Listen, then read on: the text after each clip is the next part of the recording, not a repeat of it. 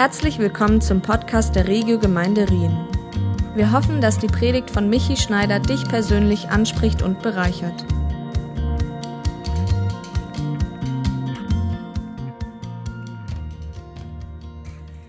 Im Gegensatz zu meiner Predigt im Frühling, wo ich super kurzfristig eingesprungen bin, weil der Prediger kurzfristig ausgefallen ist, ist das heute tatsächlich prophetisch gewesen. Und ich habe das Datum mit dem Wolfi schon vor Monaten abgemacht, aber Gott hat natürlich dann schon gewusst, dass er dann ausfällt.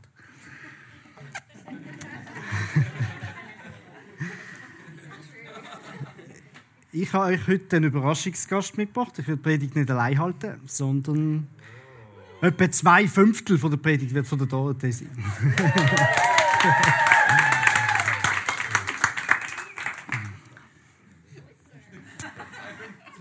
genau. Sie haben mir gesagt, sie braucht eine Viertelstunde. Das können jemand ausrechnen, wie lange sie insgesamt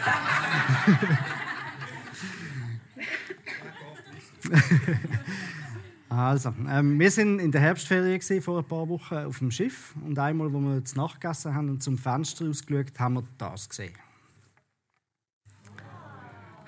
Und alle, die mich kennen, wissen, das ist spätestens der Moment, gewesen, wo ich bereut habe, nur die Hosensackkamera dabei zu haben, nicht mit 10 Kilo Rucksack mit dem neuen Fotoapparat. Delfin, sind, sie sind einfach gumpt in der Welle vom Schiff und es ist lässig, sie zum Zuschauen. Und ähm, Delfine sind bekannt dafür, dass sie neben dem Fressen und Ausruhen und sich vermehren auch zu diesen Tieren gehören, die tatsächlich einfach Zeug machen, die keinen Sinn machen. In dem Sinn. Die genießen das Leben. Und das gehört dazu. In der Welle Gumpen machen sie einfach, weil sie es cool finden. Das genießen sie einfach. Aus Spass an der Freude. Und es gibt nicht so viele Tiere, die das Verhalten zeigen. Aber ein Tier, das das viel macht, ist der Mensch. Es gibt, also, ähm, der Mensch hat einen inneren Drang nach, man sagt einem Streben nach dem Glück, Pursuit äh, for Happiness. Ähm, so ein bisschen probieren, eben, das Glück zu maximieren von, von einem. Und, und jeder von uns definiert das ein bisschen anders. Was das genau bedeutet, ist, ist nicht für jeden Mensch gleich. Das, was für mich Zufriedenheit oder Glück bedeutet, muss nicht das Gleiche sein für dich. Was allerdings interessant ist, dass die meisten, die Menschen für Glück halten oder das Gefühl haben, was sie zufrieden macht, sind eigentlich eher so einzelne Glücksmomente, ähm, die meistens nur von kurzer Tour sind. Und das ist eine Misconception, die schauen wir heute ein bisschen an. Philosophen beschäftigen sich mit dem Thema schon lange. Also schon vor Tausenden von Jahren haben die Menschen angefangen, über das nachzudenken und wie man das könnte, ähm, ja, irgendwie dem, das Thema gut angehen oder das wirklich das Streben nach dem Glück maximieren. Der Aristoteles, einer der großen Philosophen, der hat glaubt, dass man glücklich wird, wenn man die Tugenden ausübt, die man am besten kann. Also die Begabungen, die du hast, die in dem Sinne positive Auswirkungen haben, die sollst du möglichst am, am, einfach einsetzen, so viel es geht. Dann wirst du glücklich. Der Epikur, das ist ein anderer Philosoph, hat empfohlen, die Ansprüche abzuschrauben. Wenn du niedrige Ansprüche hast, dann ist es einfacher zum zufrieden sein. Der Diogenes hat das Gleiche genommen und ist noch weitergegangen und sagt einfach gar keine Ansprüche mehr. Genau. Komplette Bedürfnislosigkeit und dann bist du auch unabhängig von unserer Hilfe und dann ist es relativ einfach zum zufrieden sein. Der Seneca hat gesagt, innere Ruhe finden ist das, was am meisten hilft. Und dann ist der Aristippos gekommen. Und da hat das krasse Gegenteil gesagt. Also, ihr gesehen, Philosophen sind irgendwie, die sind all over the place gesehen. Ähm, da hat gesagt, ähm, also er hat die hedonistische Lehre eigentlich begründet. Er hat gesagt, du musst einfach genießen. Ähm, und im Gegensatz zum Epikur hat er dann nicht unterschieden zwischen guten und schlechten Gelüsten, sondern einfach das, was, was du genießt. Und das hat dann zum dem quasi negativen Touch vom Hedonismus geführt, wo man sagt, auch die schlechten Lüste oder die, die nicht positiv sind, ähm, werden oft dann auch äh, nehmen einen grossen Platz ein. Darum bin ich super froh. Also ich, ich finde, das ist eigentlich auch ein interessanter Ansatz. Aber darum bin ich super froh um den John Piper und um den Wolfi, wo das mit dem Leben genießen wieder in, in die richtige Bahn gelenkt haben. In dem Sinn, dass wir als, als Christen dürfen und sollen das Leben genießen und damit eigentlich Gottes Freude an uns zu maximieren. Seitdem die gescheiten Männer alle diese Sachen überlegt haben, sind ein Haufen hundert Jahre vergangen. Ähm, aber es scheint, dass das immer noch ein, ein, sehr wichtiges Thema ist. Weil es gibt immer noch ganz viele Bücher, die ständig auf den Markt kommen. Leute, die ihre Gedanken dazu äh, äußern. Also unzählige Bücher sind erschienen über die Ideen de, ähm, des guten Lebens und, und äh, wie man das kann für sich eben ähm, ja, das, das finden und nachher zufrieden sein. Nicht überraschend, aber interessant ist, der Nietzsche hat wieder mal seine eigene Vorstellung von, von diesem Thema. Und er hat gesagt, hat man sein Warum des Lebens, so verträgt man sich fast mit jedem Wie. Der Mensch strebt nicht nach Glück, nur der Engländer tut das.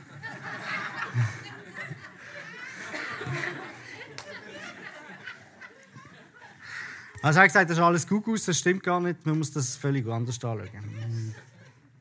2015 hat der Glücksforscher Angus Deaton hat für seine Arbeiten den Wirtschaftsnobelpreis gekriegt.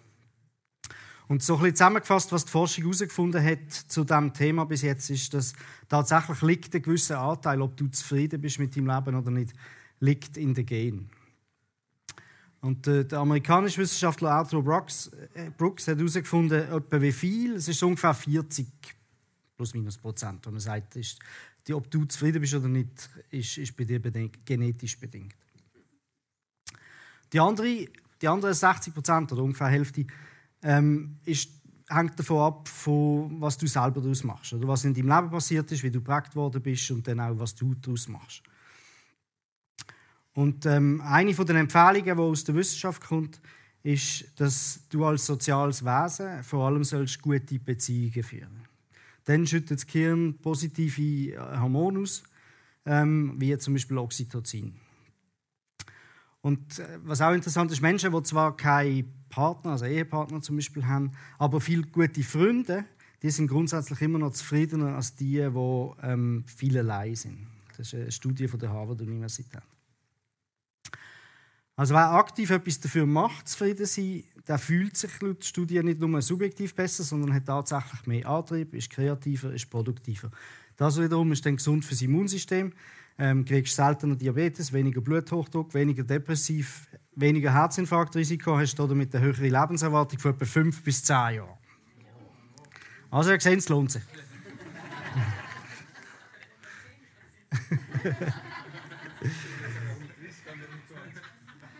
Trotzdem stellt sich die Frage, ob die Suche nach dem Glück nicht eigentlich am Ziel vorbeischießt.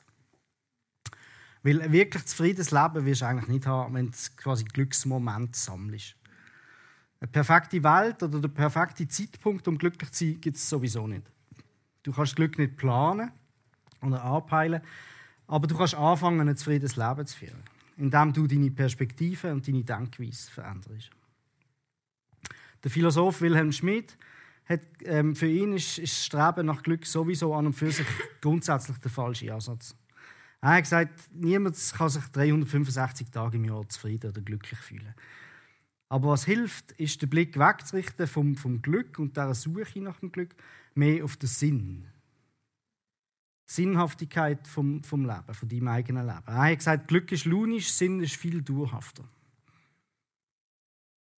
Und der Sinn vom Leben ist sowieso eins von unseren grundsätzlich auch menschlichen Bedürfnissen. Wenn dir der Sinn fehlt, ist das ganze Leben ein bisschen schwierig und anstrengend. Man kann fast alles ertragen, wenn das Leben als Gesamtes einen Sinn hat. Also kann man sagen, Nietzsche hat eigentlich doch recht gehabt, wenigstens mit dem Teil. Den Engländer bin ich nicht so sicher. Was man kann sagen ist, Handlungen führen zu Glücksmoment, aber Lebenssinn und Lebensstil führt zu einer grundlegenden Dauerzufriedenheit, wenn man das äh, richtig macht. Und jetzt, wenn wir überlegen, was bedeutet das für den Glauben, kann man sagen, Lebenssinn ist natürlich der Glaube selber. Oder? Also wenn du, Jesus hat dir den Lebenssinn quasi erklärt, oder? Ähm, dass, dass wir sollen zur Freude von Gott leben. Und dann ist die Frage nach dem Lebensstil.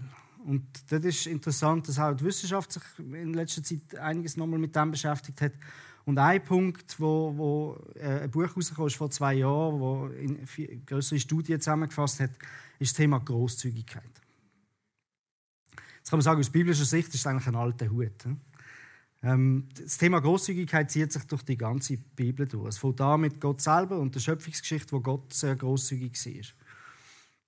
Und das ist eine Predigt über Großzügigkeit, aber nicht eine Predigt über Geld. Okay? Ähm, Großzügigkeit in, in allen möglichen Bereichen. Also Zeit, Begobungen, Ermutigungen, Liebe, Erfahrung weitergeben, Wissen weitergeben, was weiß ich. Aber es geht nicht um Geld. Vier Punkte, nicht drei. Vier. Die Leitung ist der fünfte, dann sind es drei Fünftel. Ähm, warum soll ich großzügig sein? Wie kann ich großzügig sein? Was hindert mich daran, großzügig zu sein? Und wie kann ich lernen, großzügig zu sein? Also erstens, warum? Ich habe zwei Hauptgründe gefunden. Erstens, großzügig sein als Antwort auf Gottes Großzügigkeit uns gegenüber. Großzügigkeit ist eine Antwort auf das Evangelium. Gottes Großzügigkeit uns gegenüber ist unendlich. Er ist und wird immer großzügig sein. Er hat uns als Herrscher über die Schöpfung, wo sein Beste ist, eigentlich eingesetzt. Er hat uns seinen erstgeborenen Sohn gegeben, damit wir Vergebung haben können. Er hat, uns versprochen, dass wir am Schluss in einer neuen Erde und einem neuen Himmel werden leben. Der Robert Murray Chain, keine Ahnung, wie man es ausspricht, das ist ein schottischer Prediger, hat ähm, gesagt, je mehr du verstehst, wer Jesus ist und was er für dich gemacht hat, desto großzügiger wirst du. Was er dir gibt, ist für die Ewigkeit. Das ist eine gute andere ähm, Auslegung von dem, was im 2. Korinther 9, 7 bis 8 steht. Was heißt, denn Gott liebt den, der fröhlich gibt. Er kann euch so reich beschenken, ja mit Gutem geradezu überschütten, dass ihr zu jeder Zeit alles habt, was ihr braucht und mehr als das. So könnt ihr auch noch anderen auf verschiedenste Art und Weise Gutes tun. Gott selber ist der größte Geber. Und du gehst weiter, weil du von Gott bekommst. Die Quelle wird nie versiegen. Das ist so wie in der Natur. Gott hat das Wachstum geschenkt von der Natur. So auch zum Beispiel, dass wir uns davon ernähren können. Wir, können nichts machen, dass eine Pflanze oder ein Tier wächst. Das Wachstum schenkt Gott. Die Sonne strahlt gratis für uns. Und nicht weniger lang, ob wir jetzt ihre Energie brauchen oder nicht. Der Wind bläst einfach so und wird nicht verbraucht dabei. Das ist ein Grund, warum die Verwendung von erneuerbaren Energien sinnvoll ist. Ähm, die Alternative ist, man bietet Erde aus und dann irgendwann ist fertig.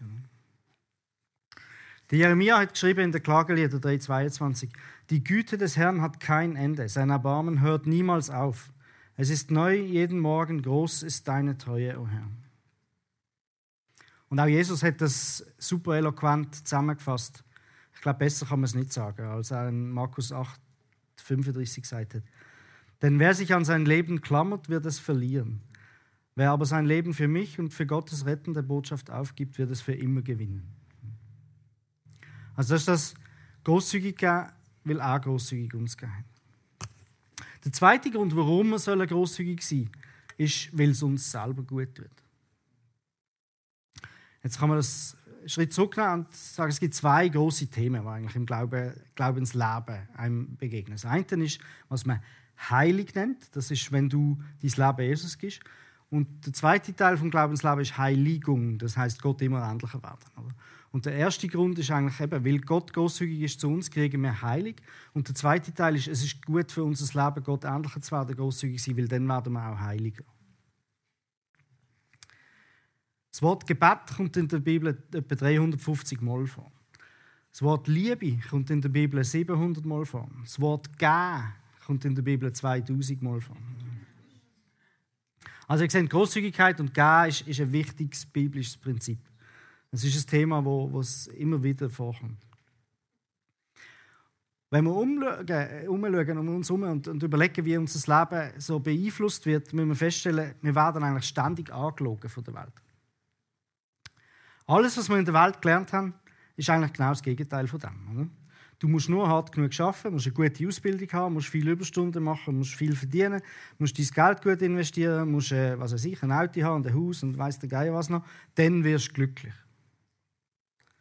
Und jetzt ist so der Punkt, darum ist es ein Teil von der Serie Upside Down. Das ist das, was wir eintrichtert bekommen in der Welt. Oder?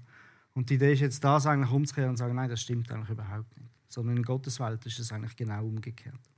Die Bibel sagt etwas anderes. In Sprüch 11,25 heißt es, wer anderen Gutes tut, dem geht es selber gut. Wer anderen hilft, dem wird geholfen. Jedes Mal, wenn du jemandem etwas Gutes tust, jemandem hilfst, jemandem in Not unterstützt oder auch sonst, ähm, dann hast du das auch für Jesus gemacht. Jesus hat das genannt, Schätze im Himmel sammeln. In Matthäus 25, 40 hat er gesagt, was ihr für einen meiner geringsten Brüder, natürlich auch Schwestern, oder für eine meiner geringsten Schwestern, oh, das seid ihr selber, getan habt, das habt ihr für mich getan. Ihr seht, Jesus ist schon für Gleichberechtigung gesehen. Man sagt auch, das letzte Hemmli hat keine Säcke. Niemand wird zum Schluss geehrt für das, was er gekriegt hat, sondern für das, was er gegeben hat. Leute bleiben in Erinnerung für das, was sie gegeben und gemacht haben, nicht für das, was sie bekommen. Nochmal zurück ein bisschen zum wissenschaftlichen Teil. Ähm, die Frage ist, gibt es einen wissenschaftlich nachweisbaren, kausalen, signifikanten Zusammenhang zwischen der Haltung, einem Lebensstil von großzügig sein, geben und sich zufrieden oder glücklich fühlen? Und äh, Christian Smith und Hilary Davidson haben eben vor kurzem das Buch herausgegeben, das heißt The Generosity Paradox. Ähm, jetzt ich will das nicht lange ausbreiten, aber ähm, was sie herausgefunden haben, ist, von ganz verschiedenen Arten von Handlungen haben sie fünf gefunden, wo, wo wirklich dazu führen, dass, dass man ähm, eine zufriedenere Lebenseinstellung kriegt. Und die fünf sind Geld geben, freiwillige Arbeit, großzügig Beziehungen leben, großzügiger Nachbar und Freund sein und Großzügigkeit zum persönlichen Wert machen. Was sie herausgefunden haben, ist, das korreliert dann mit persönlicher Zufriedenheit, physischer Gesundheit, mehr Sinn im Leben, weniger Symptome von Depression, größeres Interesse an persönlichem Wachstum. Also es ist immer wieder faszinierend für mich herauszufinden oder bestätigt zu sehen, dass Wissenschaftler in anstrengenden Untersuchungen das bestätigen, was seit Jahrtausenden eigentlich in der Bibel steht. Andere Arten haben sie herausgefunden von Großzügigkeit als jetzt die fünf, die, die sie angeschaut haben, haben aber keinen Einfluss gehabt. Und dann haben sie ein bisschen untersucht, was macht jetzt der Unterschied. Und was sie gesehen haben, ist, dass regelmäßige Sachen machen den Unterschied. Wenn du einmal etwas Großes machst, das hat keinen bleibenden Wert. Also irgendwie eine, eine, eine große Spende als Legat zum Beispiel für Machen irgendeiner Stiftung oder so, das, das bewirkt nicht wahnsinnig viel ähm, innere Zufriedenheit längerfristig. Geben ist ein Sieg über den Materialismus. In der Werbung heisst es immer wieder, Glück kann man kaufen. Eben, wenn ich das habe, dann geht es mir besser. Aber das stimmt nicht. Man kann Glück nicht kaufen. Sonst wären reiche Leute ja eigentlich immer zufrieden und glücklich. Oder? Und spätestens beim Coiffeur in der Heftling sieht man, dass das nicht stimmt. Jetzt ist die Sendung, glaube ich, nicht da. Also wir sehen, die Vorteile von einem grosszügigen Lebensstil sind emotional, spirituell, aber auch materiell am Schluss. Und vor allem ewig. Damit würde ich gerne das Wort übergeben an Dorothee. Und sie erklärt euch, ähm, weil sie das viel besser kann als ich, wie kann man großzügig sein.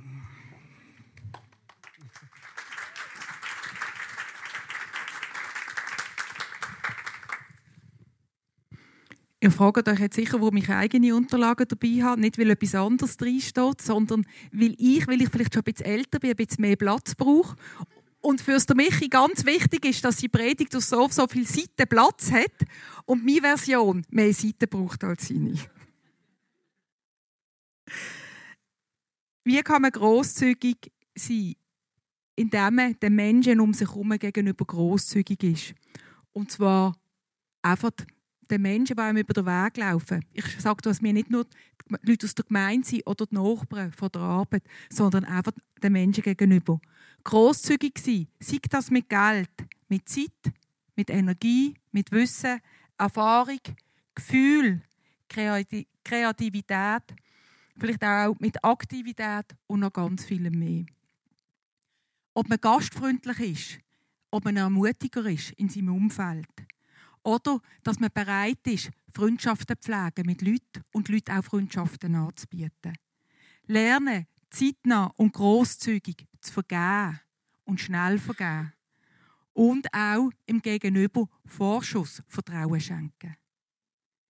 Zum Beispiel großzügig sein mit der Liebe von Gott, weitergeben von den Menschen. Lernen, das Gute im Menschen sehen. Ich weiß, wir lernen, dass der Mensch von Grund auf schlecht ist in der Bibel. Aber trotzdem, wenn uns jemand verletzt, wenn uns jemand überfordert, vielleicht hat er sich ungeschickt ausgedrückt, Vielleicht hat er blöd gehandelt. Vielleicht ist da gar keine böse Absicht dahinter gewesen. Und hier lernen, den Menschen grosszügig vergeben und vom Guten ausgehen, auch wenn es irgendwie verletzend überkommt.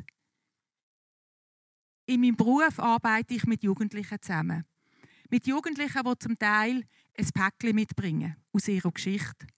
Und ihr Verhalten, vor allem auch mir gegenüber, entspricht oft nicht meinen Wertvorstellungen. Und oft braucht es gute Impuls von mir, in Situationen geschickt zu reagieren, dass es nicht in einem Machtkampf endet. Weil bei einem Machtkampf gibt es nachher immer einen Verlierer.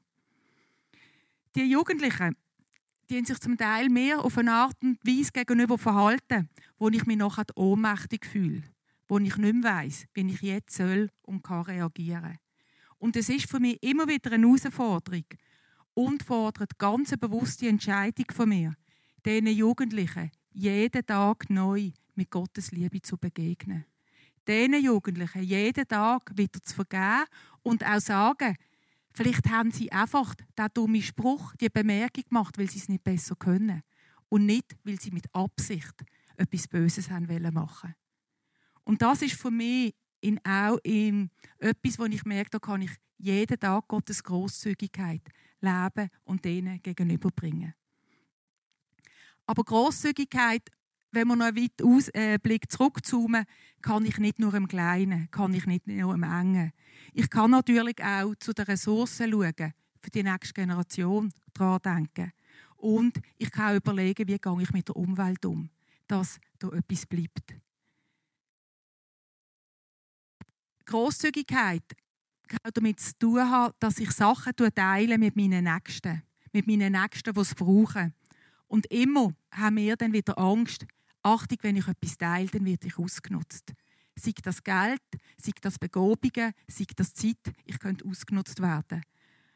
Allerdings habe ich das Gefühl, dass Schreien noch nicht ausgenutzt werden, wird in der Zwischenzeit ganz laut in dieser Gesellschaft. Alle schreien danach. Und ich glaube, auch da geht es darum, grosszügig auf Gott vertrauen und wissen, wer nützt mich aus und wo soll ich grosszügig sein. Und nicht aus lauter Angst, ich könnte ausgenutzt werden, gar nicht mehr grosszügig sein mit irgendetwas.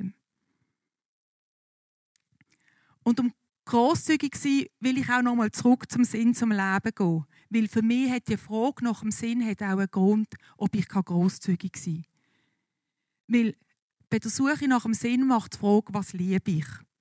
Und dort würde ich starten. Und mir geht es hier um die Liebe von Gott. Mir geht es um die Agape-Liebe aus dem Neuen Testament. Mir geht es darum, um die Liebe, die das Beste sucht für ihre Mitmenschen. Die Liebe, die will, dass mein Gegenüber das Beste erlebt, was möglich ist. Sie will der andere fördern, erfreuen und erquicken. Es geht mir nicht zu verwechseln mit der Liebe, die ums Begehren geht.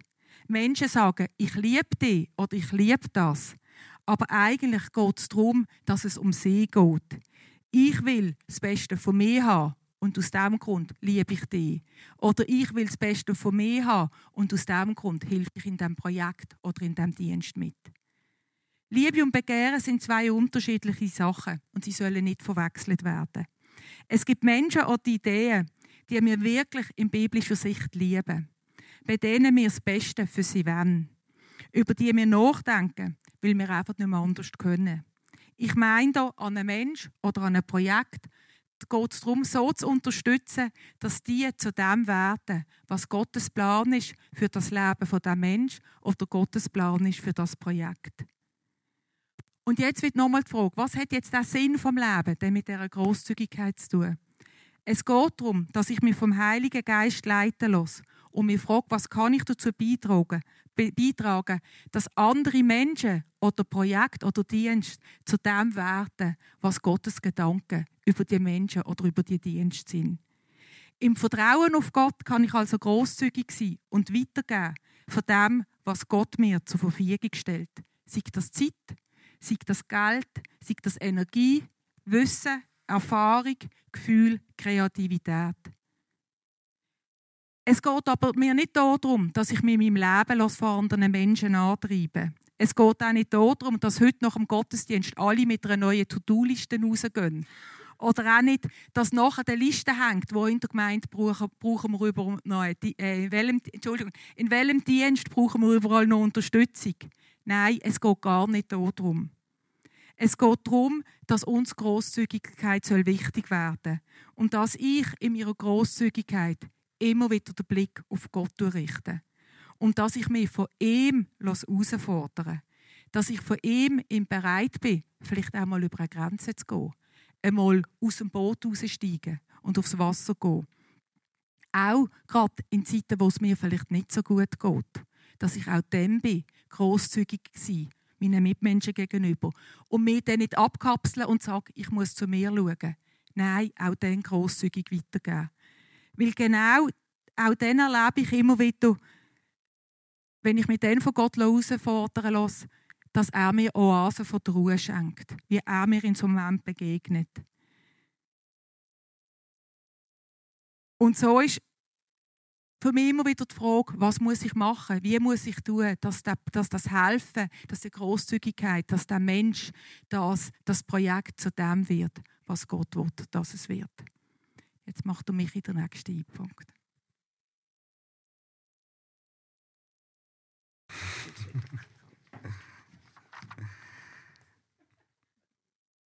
Die Frage ist jetzt, was hindert uns einmal daran, großzügig zu sein? Großzügigkeit ist eine Haltung, ein Wert, eine Einstellung, wo es Geben als Sagen sieht und Angst vor Mangel, zu kurz kommen, ähm, ignoriert. Ein großzügiger Mensch sucht nach Möglichkeiten, großzügig zu sein und freut sich daran, anderen zum Sagen zu sein. Es führt zu einem vollen Leben im Glauben, dass immer genug da ist für alle. Wenn es sogar wissenschaftlich erwiesen ist, dass gern großzügig sein glücklich macht, warum machen wir es denn nicht mehr? Was hindert mich daran, großzügig zu sein? Denke, es gibt drei Arten von, von Hindernissen, die uns daran hindern, großzügig sein. Das erste ist einfach die Angst davor, selber zu kurz zu kommen. Wenn wir in Politik schauen, ist das etwas, was die Rechtspopulisten gelernt haben, wahnsinnig gut zu bewirtschaften. Es ist immer, du, ist immer, also du kriegst eingerichtet, die anderen nehmen dir etwas weg. Und darum musst du schauen, dass du nicht zu kurz kommst. Wir denken oft, dass wir noch geben können von dem, was wir übrig haben. Und wir haben Angst davor, großzügig zu sein, vor allem dann, wenn wir das Gefühl haben, wir sind knapp dran. Dann kommen Sachen wie, oh, ich kann mir das nicht leisten oder ich habe Angst, nachher zu wenig zu haben. Letzten Endes geht es ums Herz und um die Haltung. Es geht nicht um die Menge. Wir sehen das im, im wie Jesus, wo man die Geschichte erzählt von der Witwe, wo, wo wenig spendet, aber letzten Endes hat sie mehr gespendet als, als der, der nachher mehr gegeben hat in absoluter, sorry, absoluter Menge. Man kann sagen, Großzügigkeit ist für die, die viel haben. Die müssen großzügig sein. Ich habe wenig, also muss ich nicht so großzügig sein. Es ist interessant, Spendenstatistiken zeigen, dass Menschen, die wenig haben, relativ oft großzügiger sind als die, die viel haben. Man sagt nicht umsonst, von den Reichen lernt man sparen. Oder du sagst, was ist, wenn da, wieder passiert? Viele von uns haben schon mal negative Erfahrungen gemacht. Du bist schon mal ausgenutzt worden. Ähm, und, und, oder deine spezifischen Erwartungen an, wie Gott dich dann versorgt, sind nicht erfüllt worden. Und dann im nächsten Mal ist das dann nachher quasi wie ein Ausrede, um zu sagen, ja, nein, jetzt mache ich es nicht mehr. Oder du kannst sagen, ja, der andere oder die andere braucht meine Hilfe gar nicht. Oder mein Beitrag ist sowieso so klein, das spielt gar keine Rolle. Es ist einfach zu denken, dass das Gegenüber braucht meine Unterstützung nicht. Das ist etwas, was mir immer wieder einmal passiert. Wenn ich denke, ja, nein, es geht auch ohne. Und dann hinterher merkst du, oh, ist zwar doch gut gewesen. Jeder von uns hat eine Rolle spielen, ähm, damit das große Ganze funktioniert. Dann ist die Frage, was ist deine Rolle im großen Ganzen? Also Angst ist ein schlechter Rotgeber. Der Johannes schreibt im, 1. Johannesbrief, äh, Kapitel 4, Vers 18, wirkliche Liebe ist frei von Angst. Wenn Gottes vollkommene Liebe uns erfüllt, vertreibt sie sogar die Angst. Du sollst nicht Angsttrieben sein, das ist grundsätzlich ein schlechter Rotgeber. Der zweite Punkt, oder der zweite Hinderungsgrund ist, wir sind großzügig, aber aus der falschen Motivation heraus, nämlich um innere oder äußere Bestätigung zu erhalten. Du bist großzügig quasi als, und heischst gleichzeitig nach, nach Bestätigung. Großteil vom menschlichen Verhalten besteht einfach aus dem Versuch, sich zu produzieren. Ich mag den, Begriff. Und die produzieren, man. Ähm, auch wenn wir das oft probieren zu verschleiern oder wir probieren das zu verstecken, weil wir wollen es eigentlich nicht zugeben, dass es in Wirklichkeit wirklich so ist. Wir möchten andere Menschen beeindrucken, ohne dass sie aber merken, dass wir sie beeindrucken aber wenn wir Menschen beeindrucken, indem wir, indem wir sie über unsere Großzügigkeit informieren, dann verändert sich das Wesen von unserem Handeln. Also dann ist, du lächst nach Anerkennung, das kannst du dann wie als eine Droge anschauen, anstatt dass die mit dem wahren Leben zufrieden ist. Anstatt freier zu werden, wirst du abhängiger. Du wirst abhängig von Anerkennung. Also wer Gutes tut, um andere zu beeindrucken, der trainiert eigentlich nicht fürs Leben im Reich Gottes. Der dritte Grund ist ganz einfach: Faulheit. Es gibt alle möglichen Arten von, von Ausreden, wieso das gerade jetzt nicht passt. Fehlende Energie, bist zu müde, bist gestresst, es interessiert der andere sowieso nicht, ich habe es probiert, es kommt nicht zurück. Ich weiß gar nicht, was von mir erwartet wird. Warum soll ich überhaupt großzügig sein? Radikale Großzügigkeit ist sowieso dumm. Das ist naiv. Also neben den Gen gibt es auch familiäre und erzieherische Gründe. Wie bist du sozialisiert worden, was hast du schon erlebt und so weiter. Dafür kann man sagen, kannst du nichts. Aber die Gestaltung von deiner Haltung, die Gestaltung von deinen Werten, deine Entscheidungen, wie du dich verhaltest in einer bestimmten Situation, das ist deine persönliche Verantwortung. Die kannst du nicht delegieren. Da kannst du niemand anderem die Schuld geben dafür am Schluss.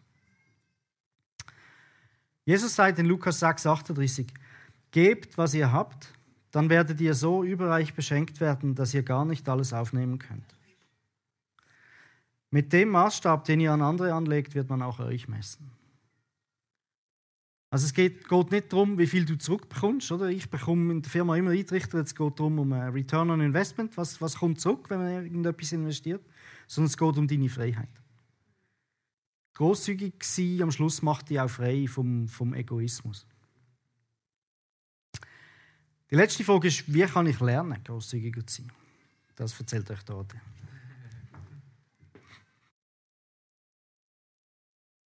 Es wird an mit einem Umdenken. Es geht nicht darum, es geht darum, dass ich mir bewusst bin, es gibt mehr als genug für alle. Und nicht, es gibt nicht genug. Es geht darum, ich bin dankbar für das, was ich habe. Und nicht, ich muss zuerst zu mir selber schauen. Auch gerade mit Zeit, auch gerade, wenn Lebensumstände ändern. Es geht darum, Gott sorgt für mich. Ich kann, auch ich kann aus dieser Versorgung weitergeben. Sei es Geld, Zeit, Weisheit. Und nicht, wenn es mir schlecht geht kann ich in, und in der Krise bin, muss ich als allererst zu mir selber schauen, bevor ich anderen Menschen etwas weitergebe. Ich möchte euch auf eine kurze Reise mitnehmen, auf der ich mich immer noch befinde. Auf eine Reise, wo, wo es darum geht, wie kann ich lernen, grosszügig sein? Wie kann ich grosszügig sein in meinem Leben? Und zwar primär im Umgang mit der Zeit. Zeit ist für mich etwas Kostbares. Und gerade auch in der heutigen Zeit wird der Ruf nach Zeit für sich selber, ich muss zu mir schauen, immer lauter und alles viel wichtiger. Jesus hat sich Zeit genommen für die Menschen, die ihm begegnet sind. Er hat sich diesen Menschen zugewendet. Aber gleichzeitig hat sich Jesus auch die Freiheit genommen, wegzugehen und zu sagen, ich gehe jetzt in die Stille, in die Wüste, ich gehe jetzt auf einen hohen Berg zum Betten.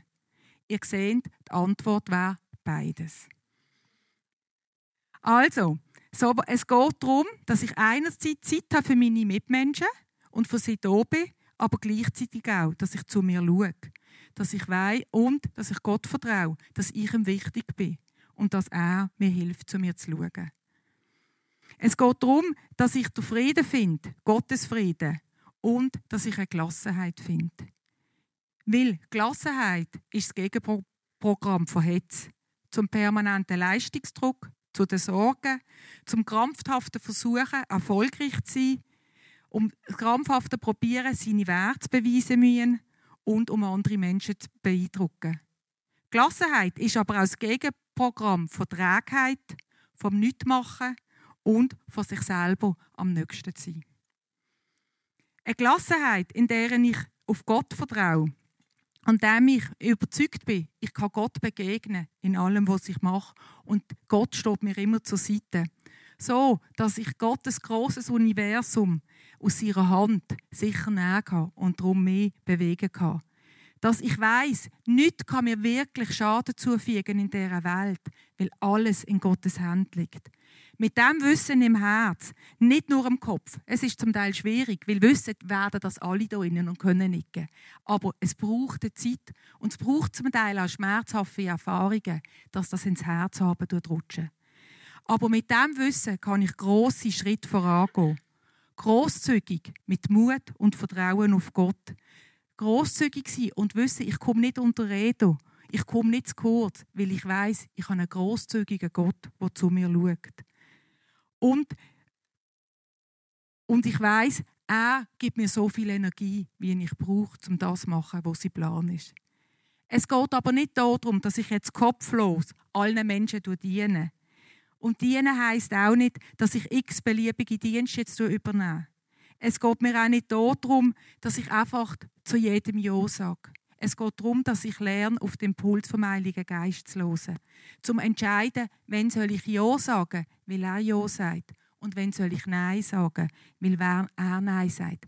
Das soll aber bitte auch nicht wieder eine Entschuldigung sein. Ich sage immer Nein, weil ja der Heilige Geist immer Nein gesagt hat oder ich noch am Warten bin, bis er antwortet. Weil für mich ist immer auch wieder faszinierend, dass in Situationen, wo ich Ja sage, obwohl ich eigentlich das Gefühl habe, ein Nein wäre menschlich gesehen angebracht, wie Gott mit Ohren leitet und durchführt. Also ich will euch da auch ermutigen, mal ein Ja sagen, obwohl ihr es müsst sagen mit, mit normalem Menschenverstand ist das nicht angebracht. Uns fasziniert immer wieder als Ehepaar, wie wir erleben, wie Gott auch zum Teil Leichtigkeit schenkt, gerade in so Situationen. Und zwar, ich will euch ein Beispiel erzählen, wo es darum geht, Termin zu finden mit dem Michi und mir, wo einen Terminkalender haben, der nicht immer ganz leer ist. Und zwar, ich will euch gerade das Beispiel nehmen, wenn ich ein Ehepaar in der Gemeinde anfragt, ob sie zu uns in Ehevorbereitungskurs dürfen kommen ist das immer eine Frage, die wir abwägen wenn wir jetzt Ja oder wenn wir Nein sagen. Und neben vollen Terminkalender ist der Michi auch immer wieder beruflich unterwegs, wobei er jetzt würde sagen, das stimmt gar nicht so. Und wenn, und wenn das Paar jetzt auch noch dort jemand, vielleicht sogar oder beide in einer Schicht arbeiten oder selber auch noch beruflich unterwegs sind, dann wird das ganz, ganz schwierig. Und ich staune immer wieder, wie wenig Zeit wir zum Teil brauchen, um mit diesen Leuten einfach passende Termine zu finden. Wie das einfach pattet, wie das einfach geht, können ihr in einer kurzen Zeit vier Termine finden. Und ich muss euch sagen, der Michi und ich haben es noch nie bereut, wenn wir dazu gesagt haben. Weil wir gehen jedes Mal gesegnet aus solchen Situationen raus. Also ich will euch da auch Mut machen, in solchen Situationen Gott vertrauen. Weil ich erlebe immer wieder, wie mir Gott gerade in solchen Situationen auch Oasen schenkt von der Ruhe. Wie nämlich Moment, es kann ein Moment von der Erquickung sein, von der Gottbegegnung, wo er mir wieder Ruhe schenkt, wo er mir Kraft schenkt. Es kann aber auch sein, dass ich jemandem zusage, wo ich das Gefühl habe, es ist wichtig, und gleichzeitig sagt jemand anderes den Termin ab. Und ich kriege plötzlich äh, Lücken in meinem Kalender, wo ich merke, eigentlich ist das ein Geschenk, obwohl ich vielleicht gefrustet bin, weil mir der andere Termin wichtig wäre. Und immer wieder in dem Sinne erlebe ich aber auch, dass ich gerne etwas würde machen, jemandem helfen würde, dienen und Gott Nein sagt und ich nicht weiß warum. Und vielleicht hat Gott einen anderen Plan. Ich bin nicht immer die Beste für jemanden, der mich fragt um Unterstützung. Ich bin auch nicht in jedem Dienst der Beste. Und da auch den Mut haben, auf Gott vertrauen und sagen, hey, vielleicht gibt es bessere Menschen, die das besser können. Oder auch, ist etwas, was ich gerade immer wieder erlebe in der Beratung, vielleicht will Gott auch, dass die Person direkt zu Gott geht und nicht immer über mich geht. Und so will ich euch wirklich ermutigen, findet den Spagat. Wenn soll er grosszügig sein was kann bedeuten, über eure Grenzen zu gehen. Und wenn, dürft ihr Nein sagen und großzügig sein und zu euch in die Ruhe kommen. Mit dem Vertrauen auf Gott, dass er mit euch im Boot sitzt und dass er euch leitet und führt. Und lasst euch nicht von den Umständen eure Kräfte rauben. Lasst das von Gott machen, aber nicht von den Umständen. und begegnet Gottes Liebe immer wieder. Jetzt noch etwas Kleines, eine kleine Übung. Ihr merkt gerade, ich hocke gerade, es ist, ich mache den Abschluss noch, weil du mich, oder nein, übernimmst du das? ja, gewisses mache ich, will ich es machen und gewisses du. Das ist kompliziert. Nein, es ist, ich merke, es passt gerade nicht. Ab da. Also gut. Ich bin ja spontan.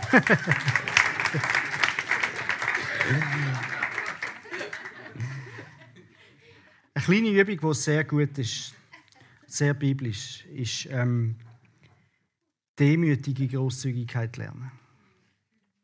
Und zwar meine ich damit nicht nur Demut ohne Eindruck schinden, sondern wirklich darauf achten, dass niemand merkt, dass du etwas Großzügiges gemacht hast.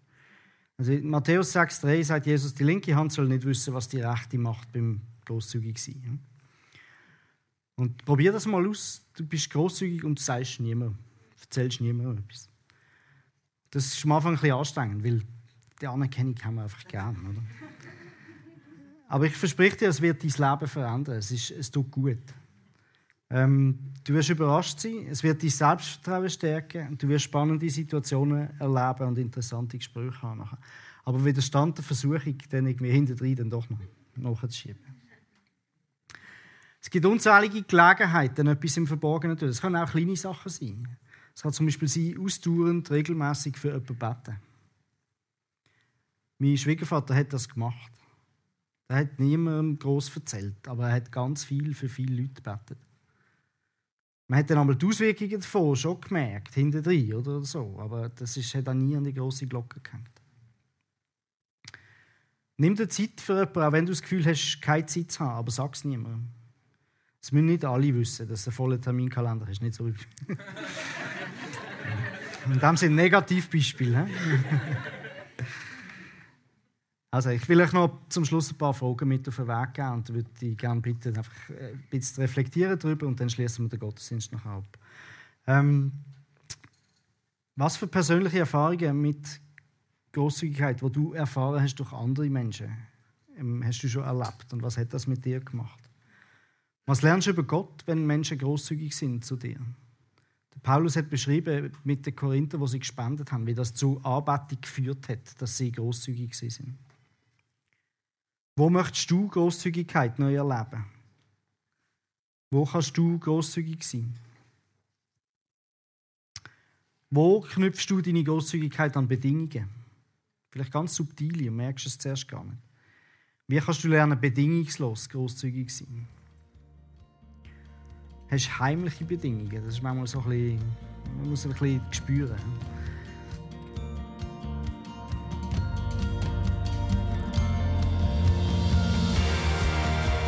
Es freut uns, dass du heute zugehört hast.